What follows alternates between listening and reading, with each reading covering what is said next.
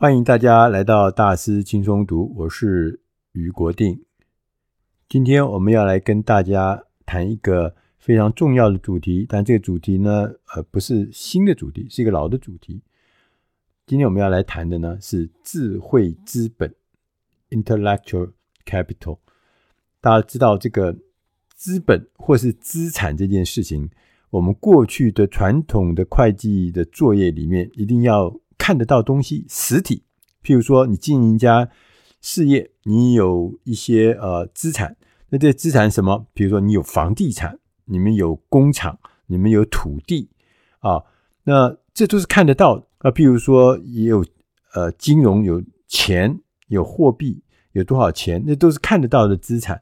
但是有一些资产呢是看不到的，我们讲说呃非实质性的资产。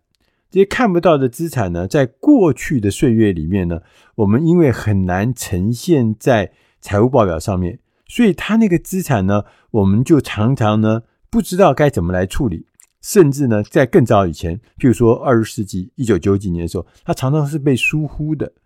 那在那个时候呢，像我是做出版的，我们做的是内容，所以我们最大的这个资产呢是内容。其实我们就非常的麻烦，为什么？因为对我们来讲。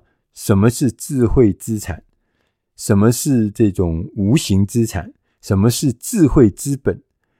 这些东西讲不清楚，说不明白。我还记得那时候，呃，在以前古时候，我们跟银行打交道，你要贷款，银行说：“那你要拿什么来抵押？”我说：“我没有东西啊。”为什么？办公室是租的，那我剩下只有一些电脑、几张办公桌，剩下就来来去去的人，我总不能把人押给你吧？所以他就不知道要怎么贷款给我，因为他觉得你没有资产。我说我有一千本书的过去的一千本书的这个智慧财产权、著作权、出版权，他说这个看不到，这看不到。如果你还有一点存货的话，我还可以来支一下。但是你那个看不到的东西是不行的。但是到了二十一世纪之后，尤其最近讲这个元宇宙的时候，你就会真正的知道。其实那个具体的那个有形的资产跟无形的资产，你会发现在新的世界里面，无形的资产它的威力是越来越大，重要性也是越来越强，它远远比你拥有一栋房子或拥有一块土地要重要多了。所以我们今天选的这本书，它的英文名字叫《Intellectual Capital》，它的中文我们翻译成“智慧资本”。我们要学习怎么来创造无形的资产，能够展现真实的价值。这本书是瑞典隆德大学经济及管理学院的名誉教授利夫·艾德文森他写，他跟他另外一个专栏作家的作者叫做麦克 ·S· 马龙，这两位作者。他们在一开始的时候就告诉我们，他说，在一九九零年代啊，彼得·杜拉克这个管理大师曾经预言，他说，二十世纪的时候，那一九九零年是二十世纪嘛？哈，他说，二十世纪的时候，最重要的资产是生产设备。对，你有多大的工厂，你有多少的生产线，那当然是最重要的啦，因为有生产设备才能产生产品嘛。但是，彼得·杜拉克说，二十一世纪组织最宝贵的资产将是知识工作者及他的生产力。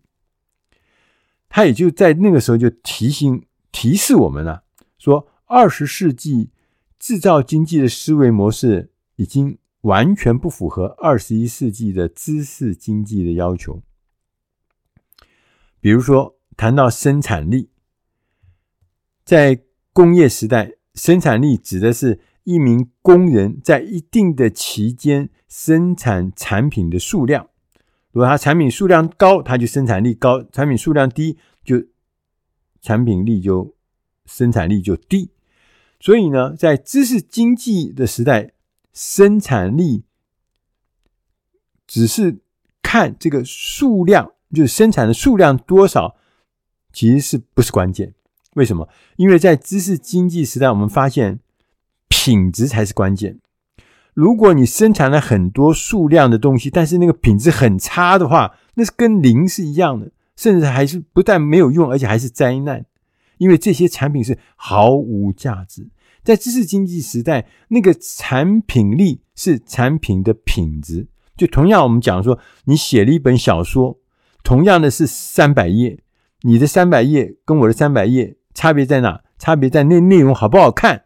好看的三百页，它可能卖十万、二十万、三十万；三百页不好看的，可能只能卖三十本。这就是同样看起来，整个制作的成本基本上看起来，印制的成本、纸张的成本。很多很多的成本看起来是差不多的，可是它的那个内容的品质的好坏，事实上是决定它的价值。他说：“我们再来看看，如果一个公司的估值来看的话，你会发现，过去我们在估算公司的价值的时候，都是用传统的会计方法，我们用传统的这个所谓的财务报告，例如像资产负债表啦、收益表啦、资产清单啦。”但是在新的所谓知识经济时代来了以后，对于那些以知识为主的公司来说，公司的无形资产往往啊是比实体资产更有价值。所以这个时候，你光是看那个传统的那个财务报表的一些数据，是很难掌握全貌的。所以，我们对于在这个新时代。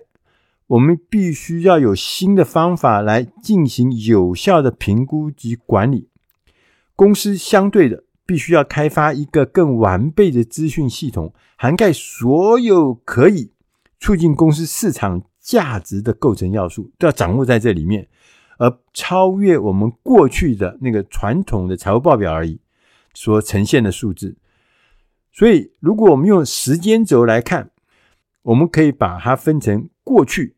现在跟未来，过去我们是有财务资本，就是刚刚讲的财务报表上的 financial 的 capital，就是说我们资产负债表啦、损益表啦、财务清单，这是过去。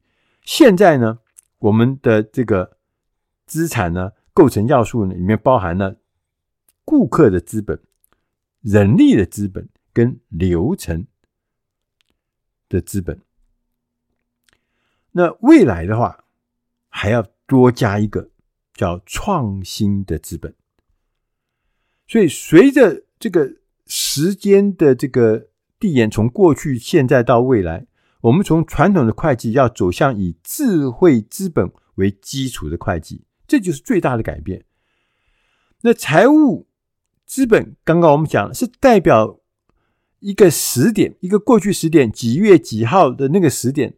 的时候的财务数据，我们看资产负债表，不是都上面都有写这个表所呈现的数字是代表几月几号，什么时候他所拥有的流动资产是多少，他固定资产多少，他投资、他的股东权益、他的负债，这些都是在那个时点。但是如果我们加入了智慧资本的话，我们就会涵盖了公司的现在跟未来。所谓现在。就包含了我们刚刚讲的，它有顾客的资本、人力的资本跟流程的资本。我们来讲一下什么叫做顾客的资本，就是要评量你现有的忠实顾客的价值，他们是你们目前跟未来产品和服务销售的主要对象，所以这个这些顾客也是构成你公司的资本之一，它是有价值的。所以说有。有一大群忠实的顾客，好的顾客当然是一个非常有价值的事情。第二个事情叫人力资本，人力资本就是你们公司现有的人力跟经营团队的能力跟能耐，这是不是资本？当然是资本，这是很有价值的事情。公司的这个团队呃人力的结构、能力高低、能耐大小，这当然是重要的资本。第三个是流程资本，就是说。我们要来评量一个公司如何使用科技的工具创造价值，以及目前使用工具的效益。那在这个网络时代，当然是能够用工具、用新的工具、用当代的厉害的科技工具创造更多的效率，这当然是一个有价值的资本了。那也谈到另外一个叫未来。未来呢，我们刚才也讲到说，未来是指公司的创新资本，就是我们要来评量一个公司对未来的准确程度，它能不能够预先看到未来会往何处去，然后开始呢做准备，要正在采取哪一些实际的步骤来确认未来的商机，并且从这个未来的商机中能够获益，能够得到。好处能够获利，那这种未来对未来的这种准确的这种预测或准确的掌握，这就是他创新的资本。因为当你能够知道未来会往何处去，你预估出来之后，你自然就会做一些创新的事情来呼应那个未来的发展嘛。所以从上述的说明内容中，我们可以知道，智慧资本的管理不只是只有。我们传统认为说啊，专利权是我们智慧资本，商标是我们智慧资本，智慧财产权是我们的智慧资本。其实，智慧资本还包含了所有能够促进公司价值的顾客、人力跟流程和创新元素。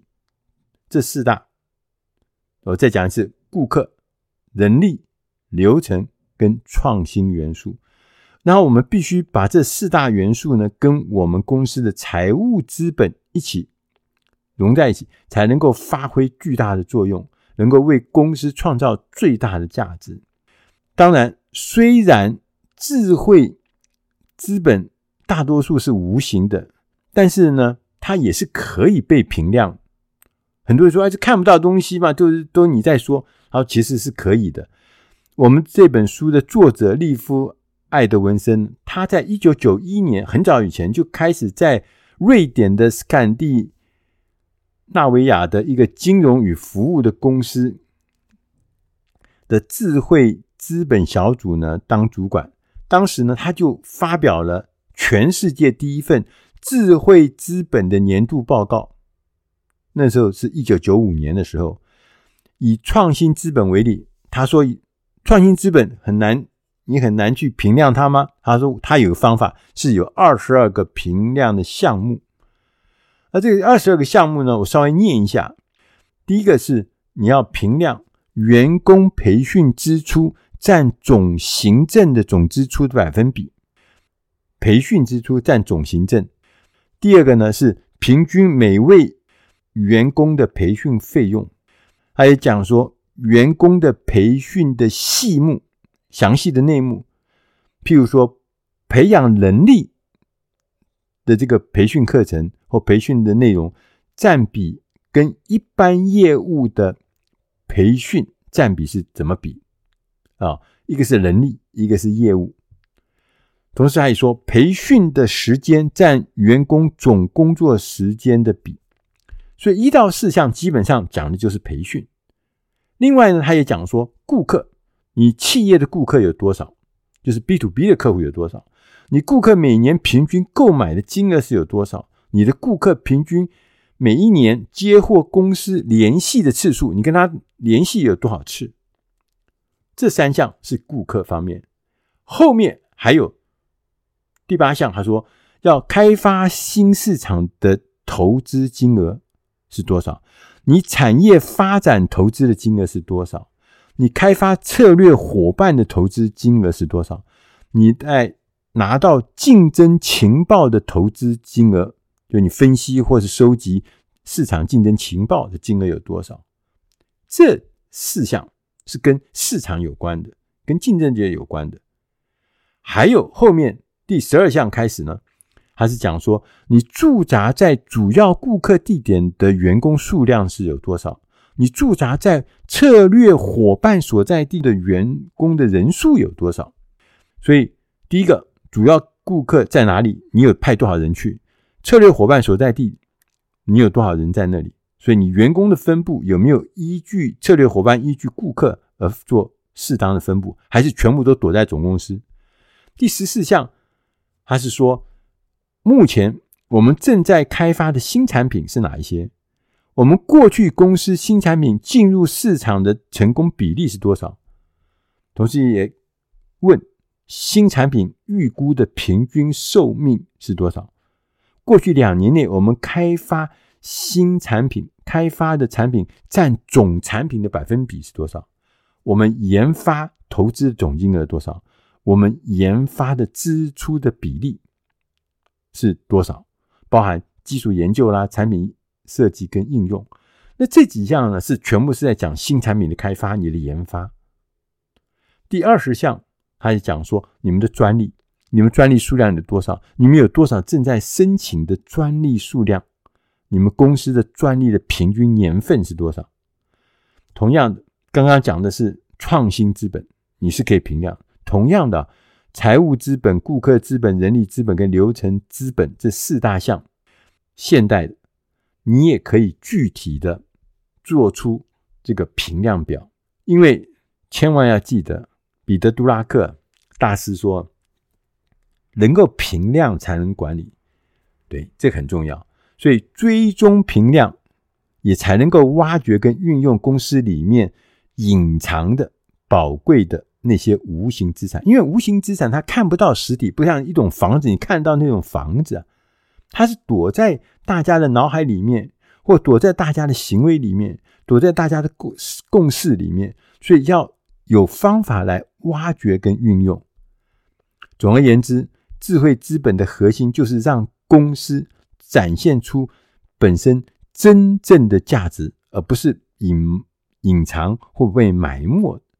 千万记住，成功的公司会将这个智慧资本的报告运用在它被估值的时候，会带来很大的竞争优势。而那些害怕曝光这些什么重要的资讯的公司啊，这些所谓智慧资本的资讯的公司啊，其实他们故意让人家觉得不友善或故作神秘状，其实是公司会处于一个不利的位置。这是作者利夫。艾德文森跟麦可马龙，他给我们特别的提醒。以上的内容是出自《大师轻松读》第八百七十期《智慧资本》。如果你想要更进一步的了解本期的内容，欢迎大家到《大师轻松读》的官网阅读详细的文字内容。我是于国定，希望今天的内容能对你的生活跟工作都能帮上忙。谢谢大家的收听，我们下集再会。